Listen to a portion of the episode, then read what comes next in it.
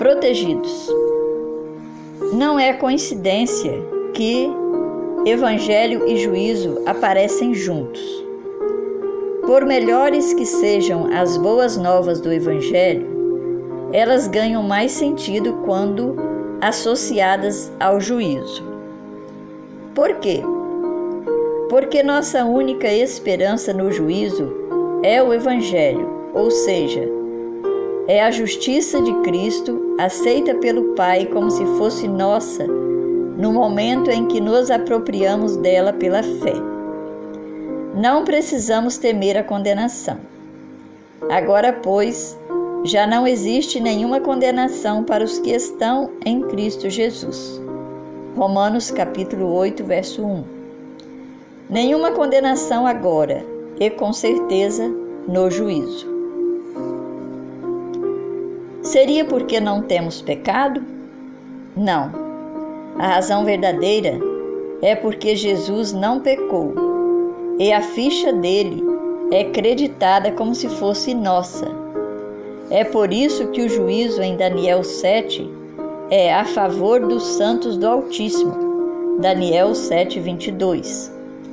Assim como o ladrão na cruz, eles foram cobertos pela justiça de Cristo. Ou, conforme explicou Paulo, o ser humano é justificado pela fé, independentemente das obras da lei. Romanos capítulo 3, verso 28. Justificados independentemente das obras da lei?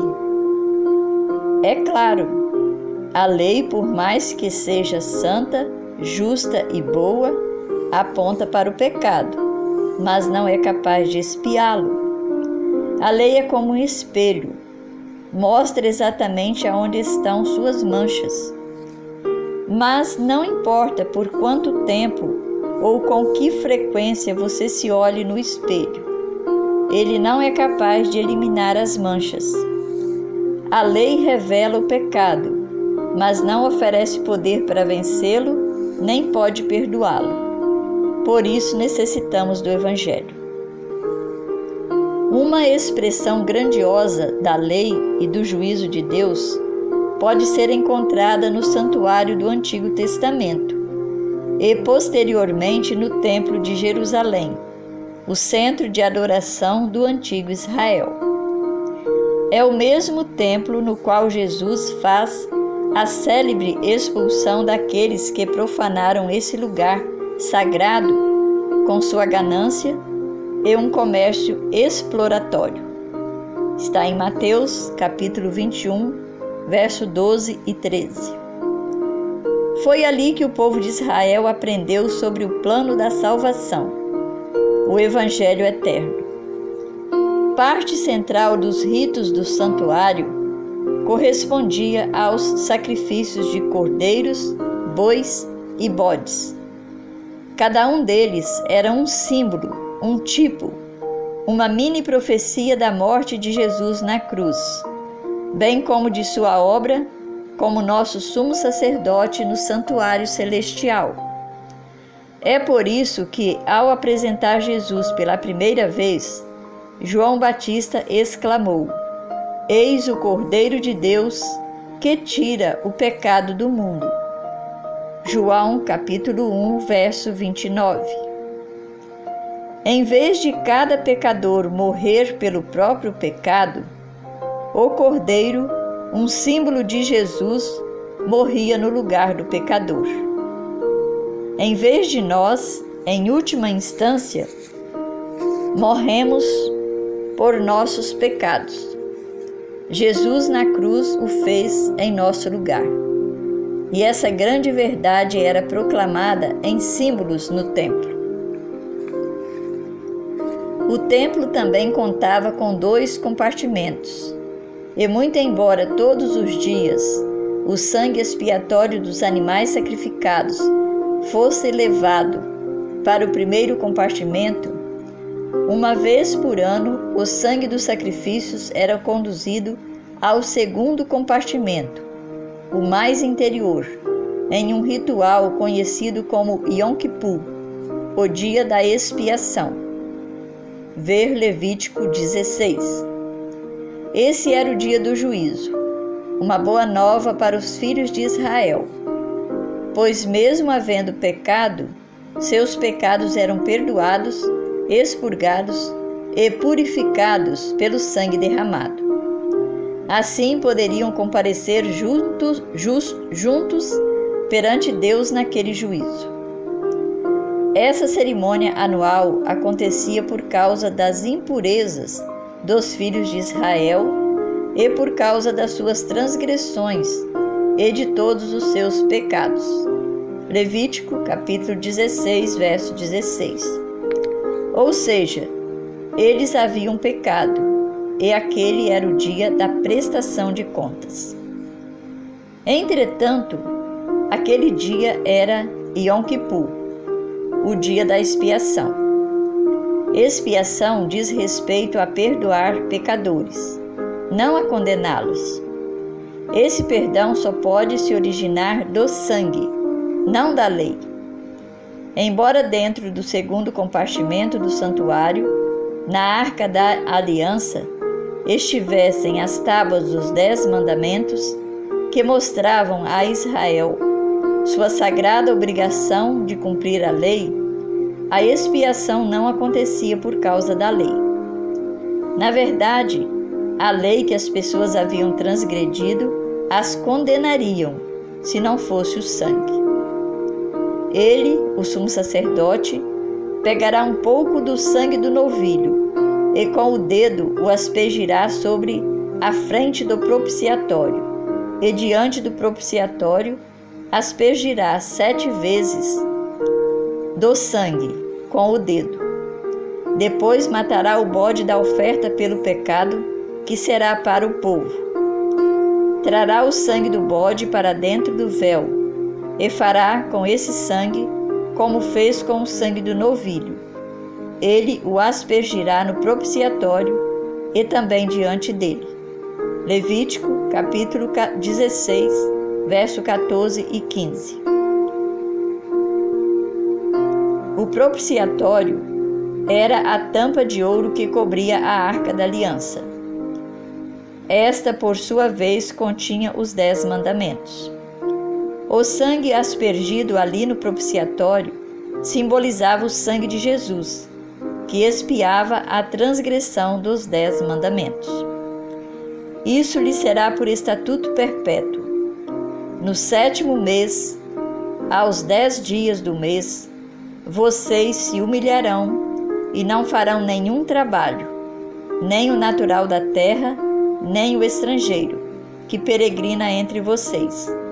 Porque naquele dia se fará expiação por vocês, para purificá-los, e vocês serão purificados de todos os pecados diante de Deus. Verso 29 e 30. Era um dia solene, o dia do juízo, e o povo deveria se humilhar ou afligir a própria alma. Ver verso 31. Ou seja, era um dia de arrependimento, de analisar o próprio interior, de reconhecer suas falhas. Os israelitas dependiam do sangue não só para que seus pecados fossem perdoados, mas também para serem purificados da transgressão. Desde a morte do animal até o sacerdote aspergindo o sangue no santuário, tudo prefigurava o evangelho eterno. Apocalipse capítulo 14, verso 6, no qual Jesus é primeiro o sacrifício e depois o sumo sacerdote. Um livro inteiro do Novo Testamento, Hebreus, explica que o santuário terreno era um símbolo do santuário celestial, no qual Jesus, após derramar o sangue na cruz, ato simbolizado pelos sacrifícios de animais, agora ministra como nosso sumo sacerdote. Ora, o essencial das coisas que estamos dizendo é que temos tal sumo sacerdote, que se assentou à direita do trono na majestade nos céus, como ministro do santuário e do verdadeiro tabernáculo que o Senhor erigiu, e não o homem. Hebreus capítulo 8, verso 1 e verso 2. Assim como o primeiro sacerdote intercedia pelos pecadores, levando sangue para dentro do santuário, Jesus, nosso sumo sacerdote no santuário celestial, intercede por nós também. Quem os condenará? É Cristo Jesus quem morreu, ou melhor, quem ressuscitou, o qual está à direita de Deus e também intercede por nós. Romanos capítulo 8, verso 34. Por isso também pode salvar totalmente os que por ele se aproximam de Deus, vivendo sempre para interceder por eles. Hebreus capítulo 7, verso 25. Meus filhinhos, escrevo-lhes estas coisas para que vocês não pequem. Mas se alguém pecar, temos advogado junto ao Pai, Jesus Cristo, o justo. 1 João capítulo 2, verso 1 porque Cristo não entrou em santuário feito por mãos humanas, figura do verdadeiro santuário, porém no próprio céu, para comparecer agora por nós diante de Deus. Hebreus capítulo 9, verso 24. Observe o tema aqui. Cristo está no céu, o santuário celestial, intercedendo por nós. Ele está na presença de Deus por nós. É um advogado por nós. É por isso que agora, no tempo desse julgamento, nós temos a certeza da salvação por causa daquilo que Cristo fez por nós na cruz, como nosso sacrifício, e por aquilo que faz por nós agora, no santuário celestial na função de sumo sacerdote. Mais uma vez, quem os condenará? É Cristo Jesus quem morreu, ou melhor, quem ressuscitou, o qual está à direita de Deus e também intercede por nós. Romanos capítulo 8, verso 34. Por causa dessa intercessão, não existe nenhuma condenação para os que estão em Cristo Jesus. Nenhuma condenação agora, nem no juízo. Aliás, a mensagem do primeiro anjo sobre o juízo acontece no contexto do dia da expiação. Embora o livro do Apocalipse esteja repleto de imagens do santuário terrestre, Apocalipse 1, 23, 5, 5, 8 de 3 a 8, 11, 9, 15 de 5 a 8 e 21 de 1 a 8. Não muito antes dos acontecimentos retratados nas três mensagens angélicas se desenrolarem, Apocalipse 11, 19 declara: Abriu-se então o santuário de Deus que se acha no céu, e foi vista a arca da sua aliança no seu santuário. A única ocasião no qual o sumo sacerdote entrava no segundo compartimento, onde se via a arca da aliança, era durante o dia da expiação, o dia do juízo. Logo, a mensagem do primeiro anjo nos diz que é chegada a hora em que ele vai julgar. Por isso, Embora seu povo tenha o dever de temer a Deus e dar glória a Ele, os remidos fazem com a segurança da vida eterna em Jesus, prometida a eles pelo Evangelho eterno. A promessa que lhes pertence pela fé. Haveria outra possibilidade?